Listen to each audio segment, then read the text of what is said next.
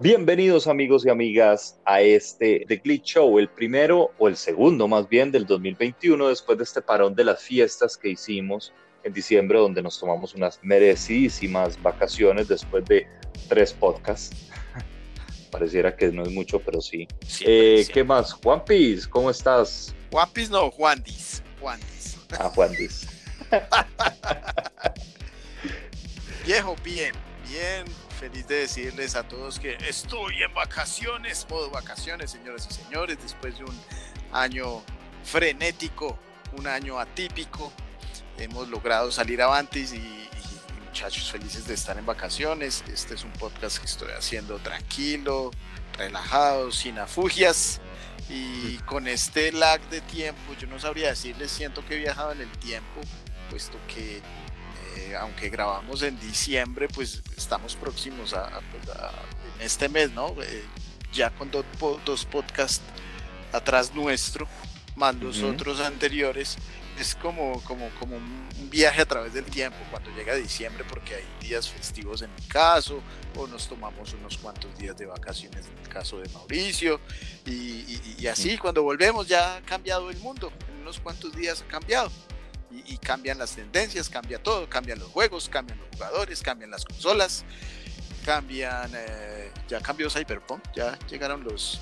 No, eso es lo único que no cambia, ah, sigue siendo igual de mierdero que el año pasado. Cyberpunk, ok, ok.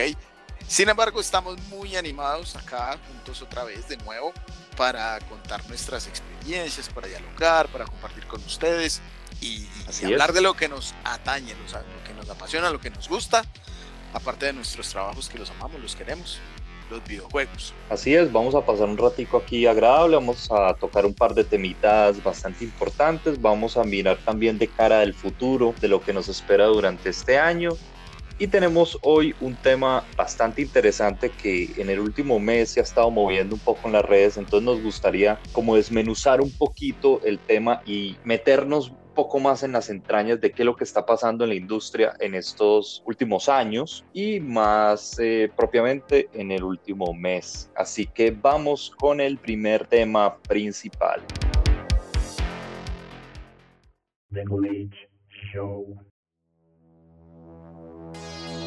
Bueno, esto no sé si de pronto te has enterado en los últimos, eh, en el último mes, que ha estado muy de moda eh, el tema de Egoland. Espera, leo el guion. Sí, sí, sí. Me he enterado muchísimo de Egoland. no, pero sí, pero sí, sí, gracias a, tu a que tú estás bien actualizado en todo momento, me tomé la tarea de investigar un poco sobre el tema. Sobre Eggland, lo que esto ha generado en, en la comunidad gamer, mm, lo que ha traído de novedad tan no novedad y, esto nos da la puerta de entrada a lo que decías, el tema que tenemos para hoy que es sobre estos juegos que ya con un tiempo de vida de lanzados adquieren eh, una fama. Eh, Como un segundo aire. Un segundo aire que incluso mejor que cuando se lanzan y, y, alcanzan esa fama que se eleva como la espuma en números, en estadísticas y luego pues obviamente cuando pasa el boom decae. Todo esto, como les cuento, detrás de un, fenómeno que es impulsado por quienes? Por los streamers, obviamente, y por los creadores de contenido. Entonces, vamos a meter un poquito el contexto a quienes nos escuchan para que sepan qué es lo que está pasando en el mundo de los videojuegos últimamente. Todos hemos visto ese cambio que ha ido eh, teniendo los videojuegos en los últimos, diríamos, dos, tres, cuatro años, básicamente desde que empezó a aparecer eh, PUBG y Fortnite y fueron transformando la forma en la que se consumen los videojuegos.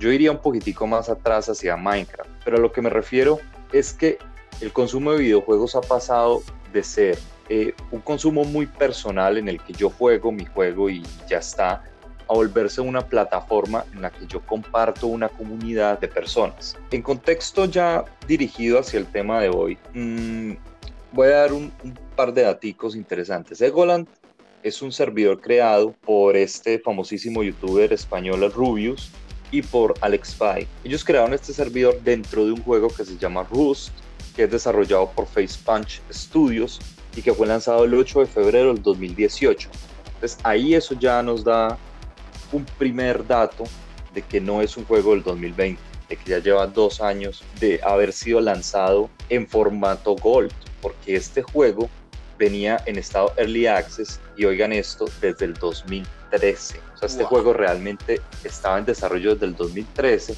y ahorita en el 2020 cogió la fama, cogió el, el boom en el que en estos momentos está. Eh, a la fecha. Te puedo complementar algo allí, eh, que antes que el Rubius y, este otro que mencionas eh, hablaran de Rust y le dieran ese impulso, lo estuvieron también trabajando o, dándole ese nuevo aire a algunos streamers o youtubers norteamericanos. Americanos, sí, claro. digámosle de habla inglesa porque pues en el mundo hay muchos, muchos streamers. Sin embargo, cuando este par de, youtubers reconocidos, eh, mejor dicho, los streamers de habla hispana, presentan este, este juego, eh, le dan un impulso mayor. Sí, cabe resaltar pues que ellos crearon este servidor y lo que hicieron fue que empezaron a invitar a además youtubers. Entonces ahí están, por ejemplo, Ibai, que es ahora el, el, streamer de moda. Ahí está, por ejemplo, el Luxu, está, por ejemplo, ¿cómo se llama este otro? Que siempre se me olvida, que es tan chistosito, que incluso se volvió un, tiene una cantidad de memes. Bueno, en fin, hay muchos, hay muchos youtubers, entonces todos como que se metieron en este servidor y eso hizo que, que el juego obviamente cogiera un spotlight muy importante donde los jugadores pues empezaron a darse cuenta que existía y se metieron y llenaron los servidores. No más para notar que a la fecha cuenta con más de 850 mil espectadores en Twitch y más de 130 mil usuarios activos en Steam. Este juego ha logrado posicionarse entre los tres primeros puestos de los juegos más recurrentes en la plataforma de Valve, que es Steam. Entonces lo que hace ver que el impulso que le dieron estos streamers al juego es impresionante, es más del 900% de lo que tenía de usuarios recurrentes. El crecimiento fue exponencial, eso sí, pueden, pueden investigar, hay datos donde hablan de, hasta el 31 de diciembre tenía unos porcentajes y al día siguiente casi que los había duplicado pues como en, unos rangos de tiempos. Sí, ellos empezaron en, diciembre, ellos empezaron a principios de diciembre, crearon este servidor y fue el primer capítulo y, y de ahí hasta, hasta el momento mm, ha ido explotado totalmente la, la, el juego dentro de la plataforma. Pero entonces, lo que más allá de, de tratar de descifrar qué es lo que pasa con este juego, porque en realidad, si usted ve Rust, no es un juego que sea potencialmente un portento gráfico, tiene pues, unas mecánicas muy básicas, entonces realmente uno se llega a preguntar por qué es que este tipo de juegos son o, cogen unas famas tan abruptas de un momento a otro. Eso es lo que queremos hoy como tratar de analizar y compararlo también con casos como por ejemplo el de Fall Guys, el de Phasmophobia el de Among Us, que fueron casos muy similares en los que son juegos que si no hubieran tenido este spotlight realmente hubieran pasado desapercibido en la gran mayoría de, usuarios y nadie los conocería en esos momentos. Pero como tuvieron este, este punto, se volvieron un éxito total y hay unas cifras que son escandalosas de, de aumentos en, por ejemplo, en el caso de, de, Among Us, que para el 31 de agosto del 2020 tenía 438 mil jugadores activos y eh, solo dos meses antes no pasaba de los 2.000 jugadores. Entonces pasar de 2.000 a 438.000 jugadores, eso es una cifra escandalosa. Uno no sabe si es de pronto fortuna, el golpe de suerte que algún streamer se haya fijado en alguno de estos juegos o puede haber también estrategias de marketing eh, de alguna manera para, para lograr alcanzar realmente pues estos youtubers o streamers famosos para que le den esos impulsos a este tipo de juegos. Sin embargo, diría pues que por sí solos ellos no podrían, eh, incluso con, con alguna ayuda que le dan estos generadores de contenido, estos productores de contenido, estas, estas personas que nos entretienen, si el juego no tuviera alguna gracia, creo que igual no funcionaría. Igual podemos ver, sí, Rust ahorita está en furor, sin embargo no alcanza el furor que alcanzó Among Us o Fall Guys, ¿vale? No está a los niveles porque fueron eh, crecimientos desbordantes. Estaba viendo y, creo y y este juego, Rust, sobre todo en el que nos centramos, eh, es algo, tiene algo de Minecraft en la parte survival, ¿vale? Y pues si uno ve, yo escuchaba a personas que no juegan videojuegos, incluso jugaban a Us. Eso era lo que me parecía extraño. De compañeros de trabajo que saben que yo juego videojuegos y todo, pero jugaban a Us. y nunca me han, invitado y nunca me han invitado a una partida. O sea que yo soy el moco pegado en la pared. ¿Será? o sea, eso, eso es como muy parecido al caso de Candy Crush que fue como un juego de móviles, atrapó a muchos jugadores no jugadores. A muchos papás. A muchos papás, sí, sí, sí, sí, sí, Recuerdo cierto presidente de cierta corporación en la que trabajamos que incluso él jugaba ¿Sí? Ay, no, no sabía que le gustaba el mecato. Ah, ¿Qué le iba a decir? Volviendo al tema, Entonces, Mauro, eh, yo creo que por lo menos en, en el tema de Fall Guys es un tema muy divertido Among Us no lo he jugado, porque yo lo vi y, como todo es de gustos, para gustos hay colores, muchachos. Que a mí no me guste un juego no quiere decir que sea malo. Claro, correcto. Entonces yo vi Among Us y digamos para mí ese tipo de, mm, no lo he jugado, entonces no podría, no soy objetivo al decirles. Simplemente por la estética del juego no lo quise probar. Las mecánicas dirán que es otra cosa, que me dicen, algunos me dicen que tiene que ser un, muy buen mentiroso para ganar en Among Us. Eso, eso es como la punta del iceberg realmente. O sea, el, el juego va un poquitico más allá.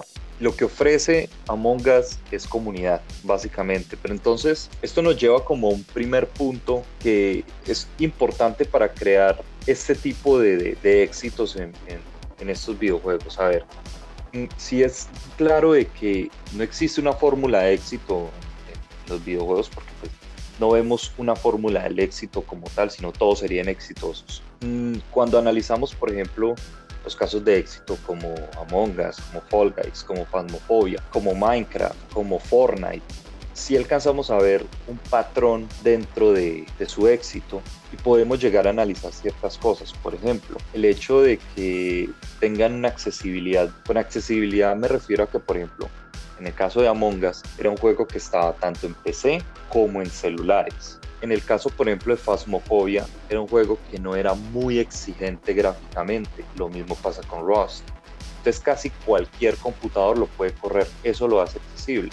No es, por ejemplo, el caso de, Red Dead Redemption, por ejemplo, o de Cyberpunk, o de The Last of Us, que usted necesita tener una máquina con unas especificaciones técnicas específicas para poder ejecutarlo. Casi que usted en cualquier parte lo puede ejecutar. Entonces eso genera una accesibilidad al juego que hace que, se vuelva atractivo para que la gente que no tiene acceso a estas máquinas poderosas pues puedan disfrutar de este tipo de títulos. Vale, vale. Incluso esto me llevó a recordar algo que hicimos a fin de año, lo intentamos hacer en un trabajo y fue jugar un juego shooter estilo Unreal que se pudiera jugar en internet y que fuera liviano y que lo pudiéramos jugar todos, todos los, los de la empresa a la vez. Experiencia o sin experiencia en el juego. Y hay muchas oportunidades de jugar. Frente a lo que dices de, del fácil acceso, que incluso el servidor se podía, el servidor se podía instalar en una, en una máquina decente que la tuviera alguno de los compañeros y el resto de jugadores podrían jugar allí. De hecho lo hicimos pero incluso corrió porque resultó que quedó instalado el servidor, fue en un, ¿cómo es? En un Chromebook. Al final nos votó a todos y terminamos jugando bingo, pero fue ese el error, pues donde hubiera sido una de las máquinas más potentes, pues hubiera corrido eh, súper fácil. Bueno, entonces... Pues mire, pues mire nada más, eh, no sé si se acuerda cuando jugábamos Soldier of Claro, los requerimientos eran mínimos, ¿no? Que, era, que eran muy pequeños y, bueno, no, voy a decir que lo, que, lo que lo jugábamos en el trabajo, porque no quiero que nos escuchen. No, no, nunca, jamás. jamás. Pero, pero era un juego que, bueno, es un juego viejísimo fuera de todo, que la pasábamos súper bien, pero un juego que era demasiado fácil de ejecutar en cualquier computador y, por eso era muy, muy accesible, que, me, que incluso todavía hay servidores. Menos en Mac, Mac no funciona. A Mac, No, es que Mac es complicadito que ejecute cualquier cosa. Otro punto que veo yo que es como un patrón entre todos estos juegos. Mm, de pronto, no tanto Fall Guys, pero, pero sí en el caso, por ejemplo, de Rust, o de, por ejemplo, de PUBG, o de, por ejemplo, de DX, eh, es que son sandbox. Mm, cuando hablamos de un sandbox, es un escenario en el que se vota el jugador con, con un lineamiento básico, o sea, una temática básica. Supervivencia, mundo posapocalíptico, zombies, extraterrestres, planeta desconocido, lo que usted quiera. Y el jugador eh, se ve envuelto en crear su propia historia. Eso genera que el streamer, en este caso, que es el creador de contenido, cuando está haciendo sus capítulos, básicamente él va a hacer lo que él quiera y va a poder interactuar con, sus, con su comunidad y va a poder eh, crear su propia historia. No están ligados o amarrados a un guion, a una historia, como por ejemplo lo sería eh, God of War, que usted está limitado hacia una historia que le está contando el director, el, el guionista. Usted sencillamente está en un mundo en el que lo tiran ahí, pues usted crea su propia historia. Vamos a crear una casita, vamos a cazar, vamos a hacer X o Y actividad y eso va generando una dinámica con la comunidad. y que son multijugador y que incluso ellos pueden generar partidas con miembros de su comunidad, los hacen partícipes. Es muy interactivo. También, pues muchos de estos, no todos, pero sí su gran mayoría. no puedo hablar de Among Us por lo que te digo, no lo he probado. Pero en, en, en otros y similares, todo se basa también en la personalización, como tú dices, eh, póngale este gorrito, pinte el arma de colores, agregue este cosmético y así. Y eso también, creo que eso ha sido parte del éxito de muchos de estos juegos, porque te permiten expresar tu creatividad a través de tu avatar. A mí me, claro. Sí, ahora me alegaban porque en mis armas ponía, si me salía una sandía, una pintura de sandías, yo le ponía la pintura de sandías el arma, el arma violeta, naranjada, pues en un juego táctico, pues que le vean uno el arma naranjada, pues uno dirá, no, pues lo matan, lo ven a la distancia, ¿cierto? Entonces me, criticaban eso. Creo que todavía me lo critican. Se atrae no es lo más estratégico. y, es como en The Division. Pero en estos está la libertad total de. Y de hecho, si tú tienes el arma genérica antes, tú eres el el, el aguafiestas allí porque entre más eh, entre más llamativo sea tu personaje pues es como mejor el caso de Fall Guys que tú ves una combinación de cabeza pies y piernas todas son diferentes que ya a veces es mejor ser el genérico para poderse diferenciar de los demás El caso, el caso, por ejemplo, de Fall Guys es bastante curioso porque el juego se volvió muy, muy, muy famoso por el hecho de ser gratuito en PlayStation Plus, porque el juego originalmente iba a salir con un precio, si mal no recuerdo, entre 30 y 40 dólares. o Among Us? Fall Guys. Fall Guys, Fall Guys, pero lo empezaron a regalar en, en, en PlayStation Plus y de ahí fue que surgió y se volvió tan, tan famoso, además porque surgió como una alternativa a los Battle Royale, que ya esta fórmula ya se venía sintiendo como un poquito desgastado y llegó Fall Guys a cambiar la fórmula y llegó, por ejemplo, eh, Call of Duty Warzone a acentuar la fórmula. Entonces vemos los dos puntos extremos. El Warzone tendría a ser como algo más serio en cuanto a la temática, ¿no? Y a las gráficas. El otro es tiene más desparpajo. Más, sí, sí. Bueno, no puedo decir que es más divertido porque el hecho de que sea divertido es... No, la diversión está para quien lo juega. Vuelvo y te digo, entre gustos, colores. Y es lo mismo las personas que juegan Minecraft, que son súper apasionadas. Sobre todo, yo no sé, los niños ven Minecraft. Hubo un tiempo en que estaban, pero enganchadísimos con Minecraft claro, por allá en el 2013, 2014 Minecraft era top 1, top 2. un poquito más, llegan a Switch, ven a Mario, se enloquecen por Mario, luego pasarán, me imagino, al Fortnite, pero digamos los que han jugado Battle Royale, más fácil pasan de un Battle Royale a otro. Se especializan en ese tipo de juegos, creería yo. viendo este, la efervescencia de este tipo de juegos y digo efervescencia porque mm, analizando lo que pasa en el 2020 con, con estos juegos eh, que surgieron así de la nada, cabe el símil porque es como soltar usted una menta en un vaso de Coca-Cola. Suben estrepitosamente y de un momento a otro se empiezan a, a disolver y ya como que generan su propia base de usuarios y, ahí se quedan. Y siguen vivos, pero quedan con una base de usuarios bastante menor a cuando llegan Pero creería también que mayor a que cuando se lanzaron quedan con una buena oh, no, claro, sí, totalmente el Spotlight sirve, es un gran sirve bastante. Estaba Entonces, viendo que incluso el, creador de, de, de Rust no sabía por qué había ahora tanta, tanto interés sí. que le sorprendía mucho ver esos números. El mismo publicó en Twitter con Exacto. Y los que sí están felices, pues la casa creadora, obviamente, pues están recibiendo dinero. Ah, no, claro, ellos son los que se están llenando los bolsillos con, con, plata en este momento. Y todo eso. Hablando de dinero y de plata, yo creo que aquí está otro de los puntos importantes de tanto el caso de Ross como el caso, por ejemplo, de, de, Among Us o el caso de Phasmophobia. Al ser juegos que son multijugadores, que bien usted lo dijo ahora, son juegos que permiten crear un co-marketing entre estos generadores de contenido.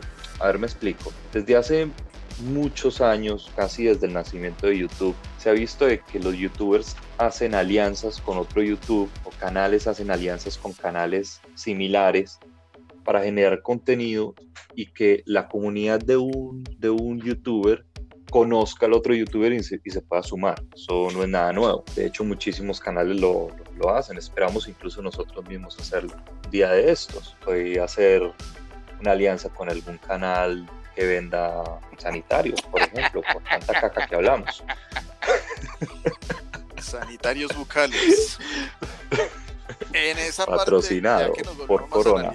Sacando el, el, el, filósofo que hay en mí. No mentiras, estaba viendo también esto en mi cabeza.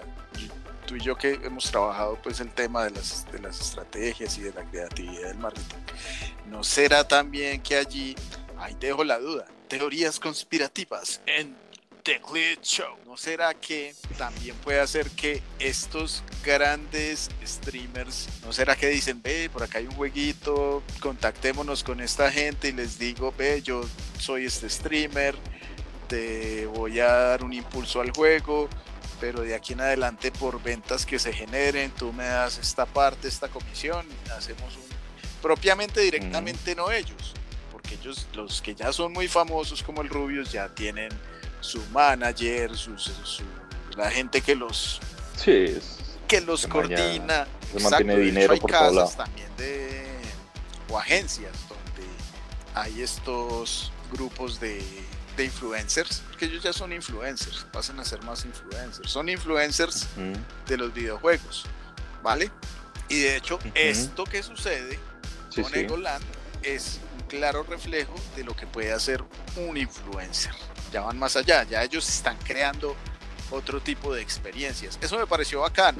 No mucha gente comulga con el Rubius. Yo no soy mucho de seguir eh, influencers o youtubers. Yo sí, claro, busco cuando estoy muy atascado en un videojuego, busco ayuda, pero busco más ese, ese, ese gamer que es como más explicativo, ¿no? Te dice cómo hacer las cosas o, hacer el gameplay, digamos, más serio para mí, bueno, porque es mi caso, es lo que yo consumo, ¿cierto?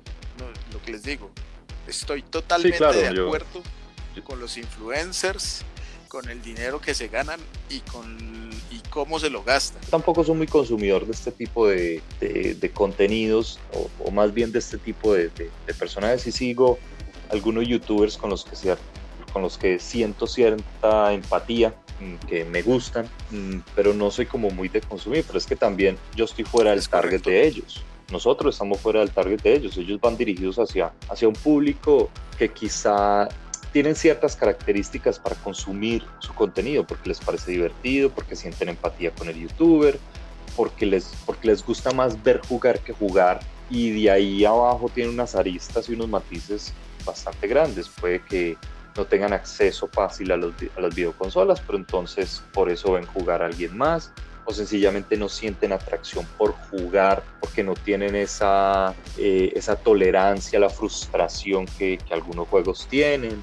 Entonces prefieren verlo detrás de una pantalla alguien más jugándolo, en fin, hay muchas características que tiene este tipo de población que consume y sí es cierto que la gente que consume este tipo de contenido consume muchas horas al día este tipo de contenidos. Entonces para ellos eso es una mina de oro.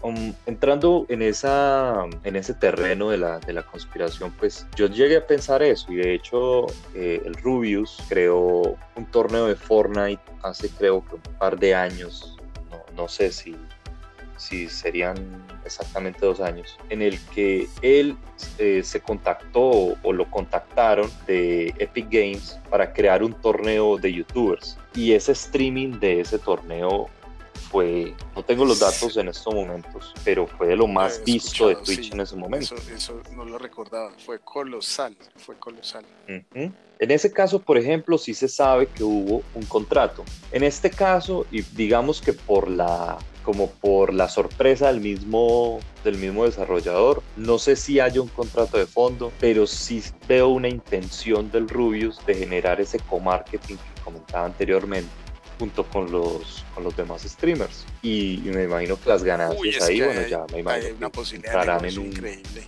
Claro, y, y, de parte y parte, porque para el, para el desarrollador es un spotlight impresionante para poder vender y vender y vender y vender. Y es que el juego está a 40 dólares en Steam.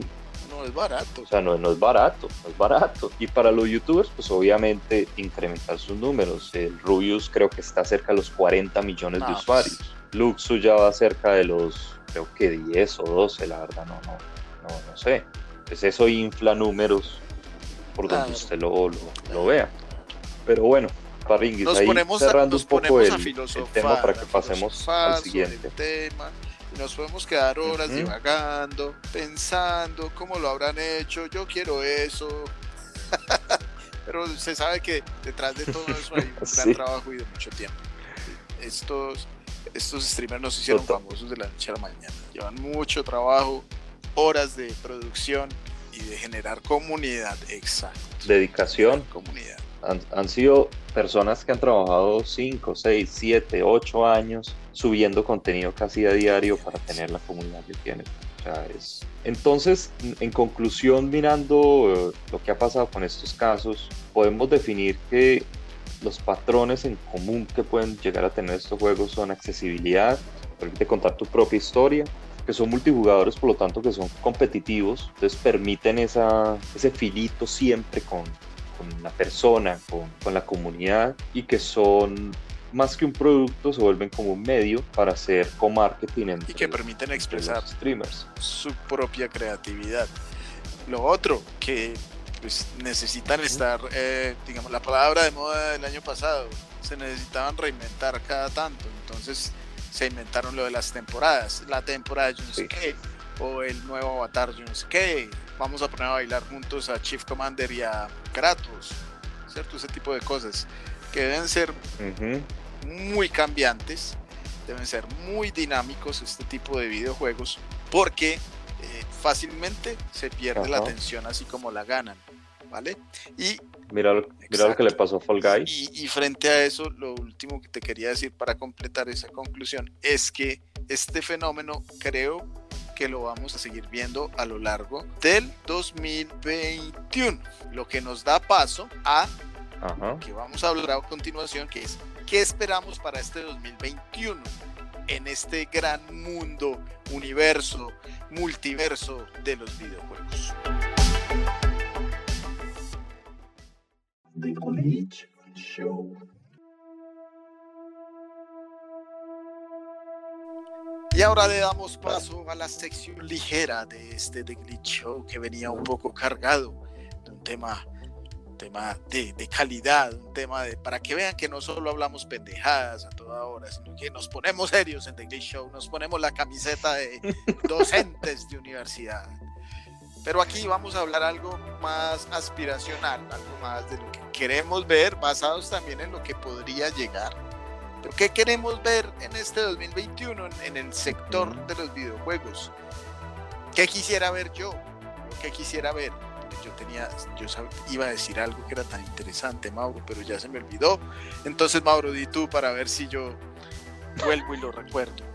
Usted lo que quisiera primero ahorita es unas pasticas de no, Memodril. Una pastica de cerveceril. Vuelve la sección para mayores de 18 años. cervecil 500 mililitros. Eh, bueno, eh, sí, esta, este pedacito de la sección la vamos a hacer un poquitico más relajadito porque la otra yo la sentí que estaba como medio pesada. Entonces, 2021, a mí me gustaría primero que volvieran los eventos, que volviera el E3, que volviera la Gamescom, que volviera el Tokyo Game Show. A mí me encantaría que volvieran los, los eventos. Mira que el año pasado los eché muy de menos porque para mí no sé para las demás personas, pero para mí el E3 es como mi segunda Navidad. Yo me programo un mes y medio antes con fechas, con horas, con horarios, con de todo, para sentarme a ver las conferencias y, estar al tanto de, lo que se está mostrando. Y durante las conferencias yo me vuelvo un niño de 5 años. Yo grito, salto, lloro, pataleo. Eh, este año deberíamos hacer una video reacción de las, de las conferencias para que vean. Puede ser, sí, puede ser. entonces, entonces sí deberíamos preparar algo para el E3 de este, año. Pues, obviamente, sino, que no hubo, sino del año pasado, que estabas muy pendiente y eras preguntando, ya veo, ay, que no sé qué. yo en ese tiempo, a ver, pues yo estoy trabajando, estoy embalado. Sí, sí, no, yo, yo, soy un niño completo yo, yo en ese sentido. espectador de la Champions League, pero ya las responsabilidades laborales ya ni fútbol dejan ver, ya ni siquiera tengo canales de deportes no le digo todo. Ya ni hago de Son palabras mayores. Sí, que estabas muy pendiente en, hace en el 2018 de la E3 porque me escribías que sí sabía esto, que esto y lo otro que se le iba a ver y yo trabajando juicioso, ya que ni Yo con intensidad, sí, yo sé. En realidad, uno ya cuando es un, un joven adulto Macho seductor. Un cuchacho. Pues ya la responsabilidad lo atañen a uno y, lo que uno puede hacer después del trabajo es videojugar. Entonces, dejemos los deportes y sigamos jugando. Sí, yo, yo, yo me vuelvo muy intenso, yo me vuelvo un niño de 5 años porque es que me emociona y yo creo que eso es justamente lo que he hecho de menos del E3, porque el E3 era la confusión de, de como del universo, de los planetas, de todo, entonces yo me divertía como loco durante los cuatro o cinco días más o menos que duraba, donde veía anuncios y anuncios y todo eso. Yo recuerdo muchísimo el anuncio de Final Fantasy VII Remake, el grito tan espantoso que pegué así. No, a mí se me bajaron los calzones, yo mojé cuco en ese momentito. Entonces, eh, a mí me encantaría que volvieran los eventos precisamente por eso, porque el año pasado hubo mucho evento chiquitico, que el Xbox yo no sé qué, que el PlayStation, entonces como que se veía como como no sé, como disuelto, como difuminado, me parece que perdió muchísimo la gracia. Entonces quiero volver a ver los eventos. Ay, a mí que me encantaría para este 2021, Mauro. ¿Qué crees a mí que me encantaría para el 21? Tú que me conoces un poco. ¿Otra película de eh, Transformers? Mm, pero no, no, sabes que no, porque que ya me dieron un gusto y, ese, ese gusto lo voy a recomendar ahora, que me lo acabas de recordar. No, este, tú sabes, no. Hay dos cosas. Uno, no ver más a Shigeru Miyamoto presentando las Nintendo Connect. No, eso... Oh my god, otra vez, Dios mío, pero ¿cuál es el bendito odio con el viejito? presentaciones felices y alegres. No, no, con, el, ¿Qué le gustaría en el 2021? Ir al, claro, no, pero no Super Mario World.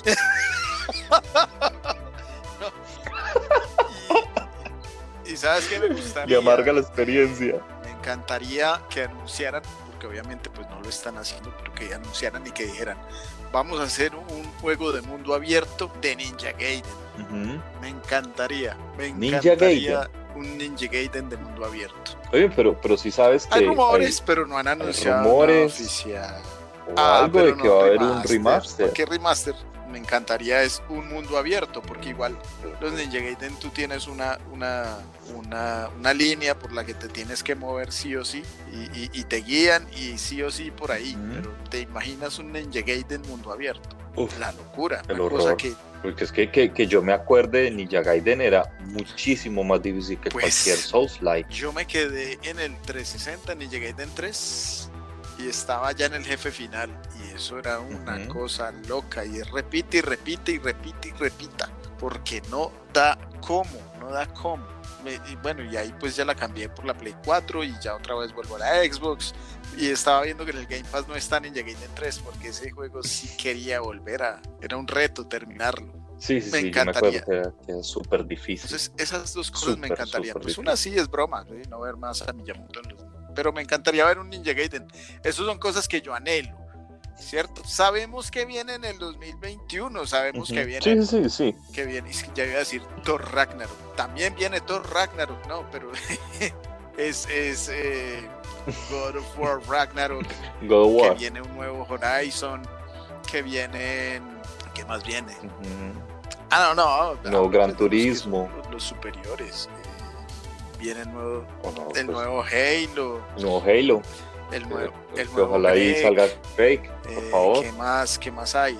No, hay, hay gran cantidad de cosas. O sea, videojuegos ya sabemos que viene, porque pues, todos los lanzamientos los vimos en, en The Game Awards, ¿cierto? Pero que anhelamos, que esperamos. Ah, bueno, pues que esperamos que no hayan retrasos, que sí salgan en las fechas en las cuales están prometidas.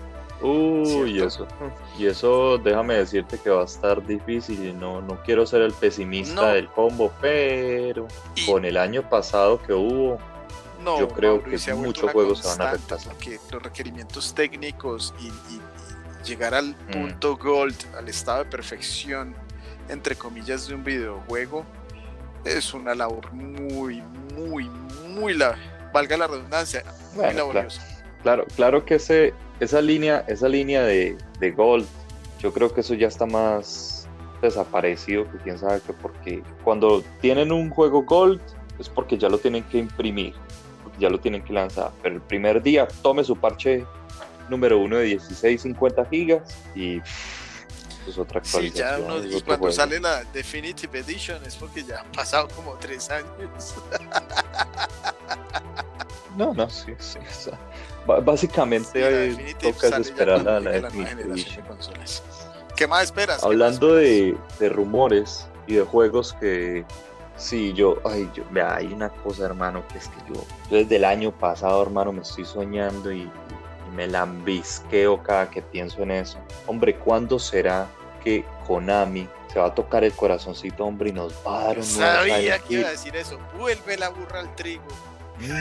Eh, bendito, pero es que, hombre, tienen, tienen la gallina de los huevos de oro, o sea, es que no quiero decir nada grosero, en serio, pero es que lo, tienen ahí en la cara, hermano, lo tienen en la cara, tienen la bolsita de oro ahí al frente y no quieren hacer nada, no lo quieren hacer, no que lo único que quieren hacer es pachincos y, y, el, y el 2020 se jodieron, porque nadie iba a los pachincos a jugar. Ah, ok. Los pachincos son los tragamonedas. Lo que pasa es que estos son súper laboriosos y tienen sus cosas, incluso generan eh, escenas únicas exclusivamente para los pachincos, porque en Oriente, no en Occidente, sino en Oriente, eso genera muchísimo dinero. Tanto así para que una empresa como Konami deje de hacer videojuegos AAA para que se enfoque en estas maquinitas. Es una industria multimillonaria. Ya. Puede que llegue el momento en que esas franquicias las puede absorber, digamos, PlayStation, más a franquicia y que se la pasen a otros estudios. Lo otro, lo otro es, es que por lo que tú dices, seguramente ya no tienen un gran equipo de desarrollo. Y seguramente generan, y seguramente todavía hacen PES, es por el mm. tema de, la, de los de las de los sobres que te salen los mejores jugadores y ese tema. Sí, sí, PES es el único que, la única franquicia que ellos conservan, porque ellos tienen realmente abandonadas a las franquicias más de las franquicias más míticas que tienen los videojuegos. Castlevania está olvidada. Metal Gear Solid, bueno, con la salida de Kojima no se sabe en qué va a parar Metal Gear. El único juego que han sacado tras la salida, o sea, post Kojima, fue una total miércoles. Ah. que fue el Metal Gear Survive. No, no, no, no. De hecho, no lo buscó ni la madre. una ¿Ah? tarea pendiente mía y para las playes es jugar mm. eh, Metal Gear, eh, pero la, edición definitiva, esa que trae todo. ¿Qué te iba a decir? Bueno, ¿y qué más esperamos para el 2021? A ver, que ya estamos yendo pues a... Bueno, yo, yo tengo otra que es obligada y es una cita obligada que tengo yo con, con la industria de Final Fantasy. Espero el Final Fantasy XVI lo espero con muchísima ansia, porque yo soy de los pocos que jugó el 15 y le gustó muchísimo. Yo sé que a mucha gente no le gustó el 15, pero y espero mucho el 16 porque el director del 16 es el mismo del 14 y lo que hizo con el 14 fue que lo revivió de las cenizas como una ave fénix de una manera espectacular. Entonces espero mucho del Final Fantasy XVI. Del 7 Remake parte 2, yo no creo ni siquiera que, vayamos a ver nada en el Yo que estoy como esperando más lanzamientos desde el día 1 para el Game Pass en Xbox. Estoy esperando oh, mucho de eso, mucho contento, muy contento aprovechando ese Game Pass. Sí, sí, sí. Muy contento, hermano. Dándole juguete a esa vaina. Tengo abandonadita la play, ya le puse trapito y todo para que no le entre el polvo porque hermano y me ha comprado pues es que como como ustedes bien saben mi niña Dios me trajo la, la Xbox Series S. Es algo que yo no esperaba. Yo iba a comprar Xbox Series S o X en el 2022 y me ha dado el regalo de, de cumpleaños, yo en noviembre, me ha comprado tres juegos que eh, me generaban interés. Uno, Dead Stranding, ha comprado Final Fantasy VII Remake y me compré Control, que me han hablado bien de esos juegos. Uf. ¿Cierto? Y pues, sí, sí, sí. de hecho empecé a jugar Final Fantasy VII cuando, ay, tome su Xbox. Yo yo le doy gracias a mi niña Dios, gracias a Dios también por, por ese regalo, pues porque me, me fue algo disruptivo para mí. Entonces estoy ahí feliz. Bueno, ya volverás. Eso es como. Sí, no, de hecho tengo que espacio. No vuelve. Es bacano que hagamos una charladita también de Final Fantasy VII. Final Fantasy VII, ese Spanglish tan bacano. Final. Mm, Fantasía final. Uh, cuando quiera, cuando quiera, cuando quiera, porque eso es una fumada total ese, ese juego. Bueno, y por último, lo, lo que realmente más espero del, del 2021, más allá de lo obvio, que, que vuelva a la normalidad, que el virus, que la vacuna, que yo no que yo no me quiero meter en esos temas, es que se vuelva a normalizar la producción de consolas y tengamos stock porque realmente me quiero comprar las consolas, ya me entró la calentura, ya quiero la consola, entonces que haya stock para que la gente ya entre de lleno a la nueva generación y los especuladores se jodan y les toque regalar sus consolas por, por ávaros y los desarrolladores empiecen a, hacer juegos ya en Unreal 5. Eso, finalmente, ¿qué esperamos? Ver el poder de Unreal 5 Sí, que se supone que lo liberan ahora en febrero. Ya 5 empiezan a desarrollar. creo que le quita trabajo a la máquina, ¿no? Optimiza pues el trabajo de las del Sí, tiene, tiene una serie de, herramientas eh, que lo que hacen es que optimizan mejorando los, los, gráficos y optimizando dónde está apuntando hay más resolución que, donde no está apuntando. Bueno, eso, eso tiene su, su fumada y su, su movida que, podremos investigar y hacer algún programa futuro hablando de los hablar de lo que hacen para el cine y la televisión comercial. y a nivel de arquitectura. con Mandalorian es una cosa loquísima. Unreal es de, de, Epic. Sí, sí, también. Y Epic le está haciendo la arquitectura, cine y la televisión. Yo no sé, te haga raro que, en algún momento ya dejan los videojuegos y se pues. dedican a cine y televisión. No, pues es que con ese Sugar Daddy que tiene Epic con Fall Guy, con, perdón, con Fortnite, uff, pues la inyección de dinero que tuvo Epic con, con Fortnite, los pueden desarrollar. En estos días compraron un centro comercial, compraron, sí, Epic compró un centro comercial en North Carolina por cerca de 10 millones de dólares para como proyecto para adaptarlo en el 2023-2024 como su nueva sede y no se le haga raro que van a tener el, ambientaciones de Fortnite y eso se va a volver el nido de los, que ratas, todo lo que usted quiera. ¿Qué le iba a decir? claro, sí, no los amamos. Con esto, pues, damos paso a otra sección muy maravillosa, que es nuestros favoritos. No mentiras, los recomendados. ahí, me, estaba copiando de, los recomendados. que dice mis favoritos. Un abrazo para Suso. Eh, entonces, si no corte, deje de comer bananas, Está ahí comiendo bananas mientras graba.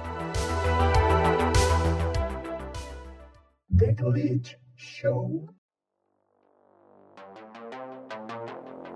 Ok, entonces para la sección de recomendados, esta vez tenemos un par de películas que hemos visto últimamente que están mm, así como, como en furor, en moda, y entonces si no las has visto, pues de pronto esta les puede servir como para pegársele el, impulso y, y verlas. Yo tengo una que me gustó muchísimo y se llama Souls, es la nueva película de, Pixar. Esta película la pueden ver en Disney Plus o la pueden ver pirata. Aquí, no, estimulamos la piratería. Aquí nunca le vamos a decir a las personas que vayan a Proyección HD, que vayan a Penispedia, que vayan a Nula. Jamás haremos eso, porque nosotros somos una comunidad respetable donde valoramos el trabajo de aquellas personas que se matan haciendo una película, que se desviven y son apasionadas. Jamás les diré que por Mediafire van a descargar algo relacionado a esas películas. Nunca haremos eso acá. No, acá, acá pagamos todo lo que vemos, caramba. Nos, marica, cuatro, podcasts y ya nos van a cerrar el canal. No estamos apoyando la piratería de ningún modo. Nunca jamás para nada. En ningún momento vamos a, decir que www.repelis24.com es un buen eh, les vamos a una buena página para ver a comprar DVDs y Blu-rays piratas que hay en la esquina de la calle 17 con carrera 18. No vayan allá, por favor, eso no se puede hacer. La piratería no la apoyamos jamás. bueno, ya sé, seriamente volviendo a, la película. Eh, Soul, Disney y Pixar han vuelto a crear una película basada en lo más complejo y simplificándolo a lo más bello. A ver, me explico. Mm, Soul se trata de, un personaje. Este personaje es un saxofonista que toda la vida ha querido ser parte de un, grupo de, de jazz de poder participar en, un grupo de jazz, pero eh, se ha visto limitado porque no ha tenido suficientes oportunidades, porque no tiene la aceptación de la mamá.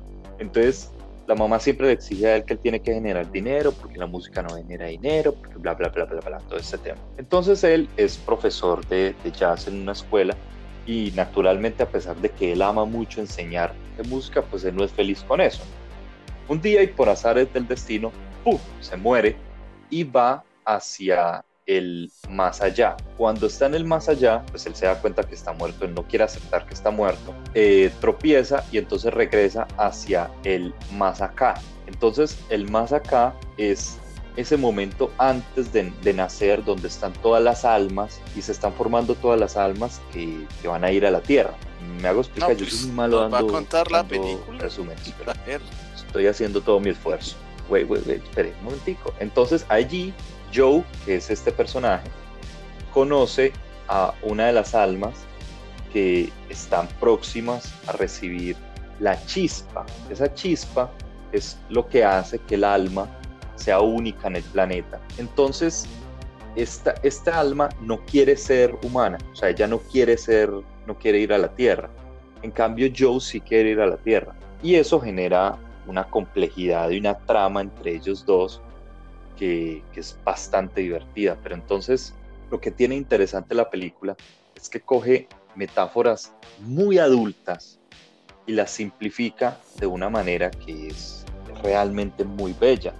Habla temas, por ejemplo, como el sentido de la vida, como por ejemplo, por ejemplo esos pequeños detalles que realmente valen la pena en la vida como por ejemplo el sueño que usted tiene, eso que usted quiere ser cuando sea grande, por ejemplo el, sentido de, la vida o de la muerte, mm, por ejemplo cómo afrontar el hecho de la muerte, o sea, son, son temas que Pixar en las últimas películas ha estado cogiendo. Y a mí Pixar me parece que es muy inteligente cómo coge temas tan complejos y los hace como, o sea, los divide como en dos partes, para el público infantil, el niño, los hace bonitos. porque es una película muy bonita, es una película que visualmente es muy, muy, muy bonita, divertida, tiene sus momentos muy divertidos y, es, bueno, todo eso. Pero también toca temas muy complejos que tocan al adulto, al, adulto que hemos crecido con Pixar desde Toy Story hasta hoy, y toca temas eh, que le tocan a uno como el alma. Entonces me parece una película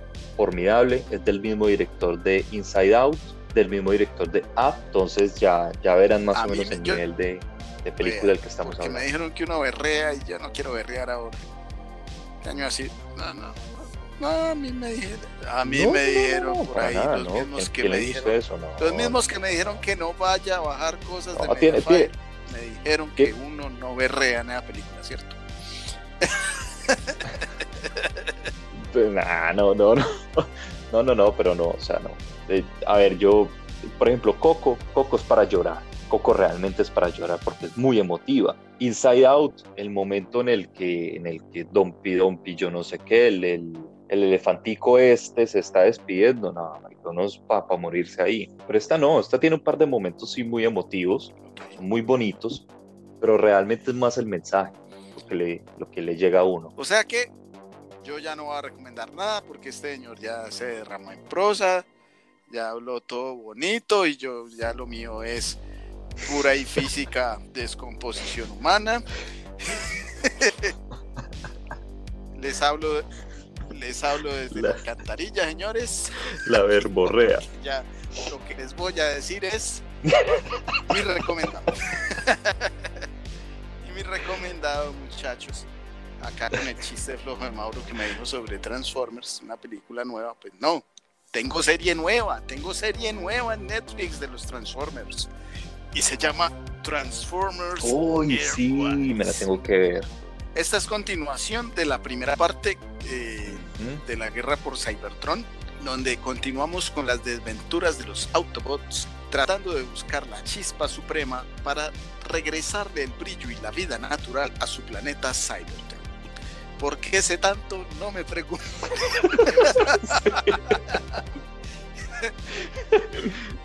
a ver, dale, Parrita, saque ese que tiene usted adentro.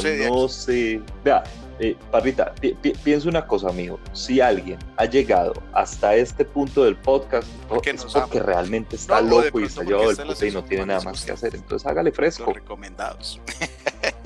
y si no, adelántalo, ah, adelántalo. puede ser. Y entonces, ¿qué sucede? Bueno, después de los eventos finales de la, de la primera temporada, y no lo están dividiendo como temporadas, que es lo que me pareció sorprendente. Yo busqué la animación primera, ¿cierto? Y porque pensé que ahí seguían los capítulos y no, esto es le dan un nombre completamente distinto y solo de esa manera lo encuentras. Entonces busca Transformers Earthwise. Entonces aquí es la travesía para encontrar la chispa suprema, donde ellos la lanzan al final de la primera temporada a través de un puente espacial, con la ayuda del magnánimo Omega Supreme, que sale en defensa de, de los Autobots, porque sabe que es la mejor decisión ayudar a Optimus para que envíe esta chispa suprema al espacio profundo y no caiga en manos de Megatron, porque lo que iba a lograr el exterminio total de una sola raza, que era la de los. Con esto, pues se truncaron sus planes. Entonces aquí ya lo que vemos es una travesía espacial, es una aventura espacial, porque ellos van en el arca, Megatron hace algo impensado para construir su propia arca, por decirlo así, y vemos esta, este viaje incluso de introspección dentro de cada uno de estos dos líderes de, de ambos bandos, donde pues ya se toman unas decisiones radicales hacia el futuro, donde vemos personajes que, Ave María, nos traen toda la nostalgia de los que son amantes de la generación 1, que eran unos capítulos que eran in, o sea, no tenían conexión unos con otros, no había como una seguidilla, sino que eran unos capítulos de aventuras para vender juguetes y aquí nos dan una trama más seria, una trama con contenido, donde si bien no tiene que ver con la generación 1 en el sentido de las tramas, es unas tramas más orientadas a lo que han venido los cómics de DWD y de IDW que son, son tramas mucho más elaboradas, donde los personajes tienen personalidades y caracteres bien definidos, donde sus historias de orígenes son bien diferentes, pues nos permiten avanzar en la historia y parece que nos van llevando hacia una saga que recordamos con cariño, que es la de Beast Wars. Entonces tienen que verla. Parece, hay spoiler alert allí. Sin embargo, pues no hay nada, nada claro al respecto. Sin embargo, ¿qué les puedo decir? Nada más encantador que ver este, este tipo de, de diseño, estilo generación 1, que, o sea, es más, los que tienen juguetes, pues, o yo, que por lo menos yo soy un niño grande y, todavía tengo juguetes de los Transformers, o sea, me encanta tenerlos, tengo cómics, camisetas, pero es porque me encantan los diseños, me encanta, para mí son como rompecabezas geniales, son rompecabezas en 3D, muchachos, o sea, a los que les gustan los rompecabezas de pegarlos de mil fichas, ¿no? A mí me gustan los rompecabezas que se convierten en camión o que se convierten en base y, hay unos, unos que tienen eh, transformaciones de, de, 20 o más eh, movimientos en, en, una de estas eh, representaciones. Y la serie, pues para mí, para mí es genial porque tiene lo mejor de tres mundos, diría yo. O sea, la animación en 3D, la nostalgia, las buenas historias que llegan en los cómics. ¿Qué más le puedo pedir a la vida? Un 2021 que inicia con pie derecho y espero más estrenos. Porque lo que iba a recomendar inicialmente, pues era más bien un recomendado, no recomendado. Como recomiendo no ver es ¿Y cuál? Dígalo. Porque de María sí tengo. Sí, porque sí, en la, en la parte 1 el cliffhanger para el siguiente capítulo. qué cosa más maravillosa, la mejor película de DC de héroes. Pues aquí ya hemos dado como un paso atrás. Uy, y no es el primero que he escuchado decir Después eso. de que la primera pues malita, malita, en malita. Esa temporada de películas desastrosas de DC fue la mejor película de héroes, película bien hecha, bien hecha y esa. Y ahorita pues dan un paso atrás. Pero esperamos, pues ya anunciaron la tercera parte. Y con eso hay spoiler alert. Y con eso no me queda nada más que decirles. Y con esta voz de, de DJ de radio. Suscríbete a nuestro canal, dale click a la campanita, síguenos en nuestras redes sociales, aquí en esto que se llama The Clit Show. Y nos estamos jugando, muchachos, la frase de combate, ustedes saben que nos estamos jugando forever. Hashtag nos estamos jugando Game Pass, Hashtag nos estamos jugando, muchachos. Go, go, go. Muchachos, nos vemos la próxima semana con un nuevo capítulo, si Dios quiere y si no están mamados de nosotros ya. Y eh, sí, yo creo que ya después de tanta caja, yo creo que sí. Pero esperamos que nos sigan acompañando en esta aventura. Yo no puedo darle beso a mi esposa así. Toca así. Mauro. Parrita. Nos estamos jugando. Nos escuchamos la próxima semana y nos estamos jugando. Adiós. Entonces.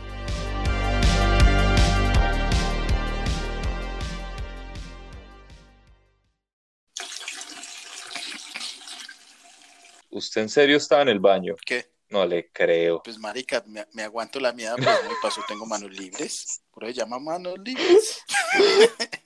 No, no, no, parce, nosotros vamos cada vez de mal en peor.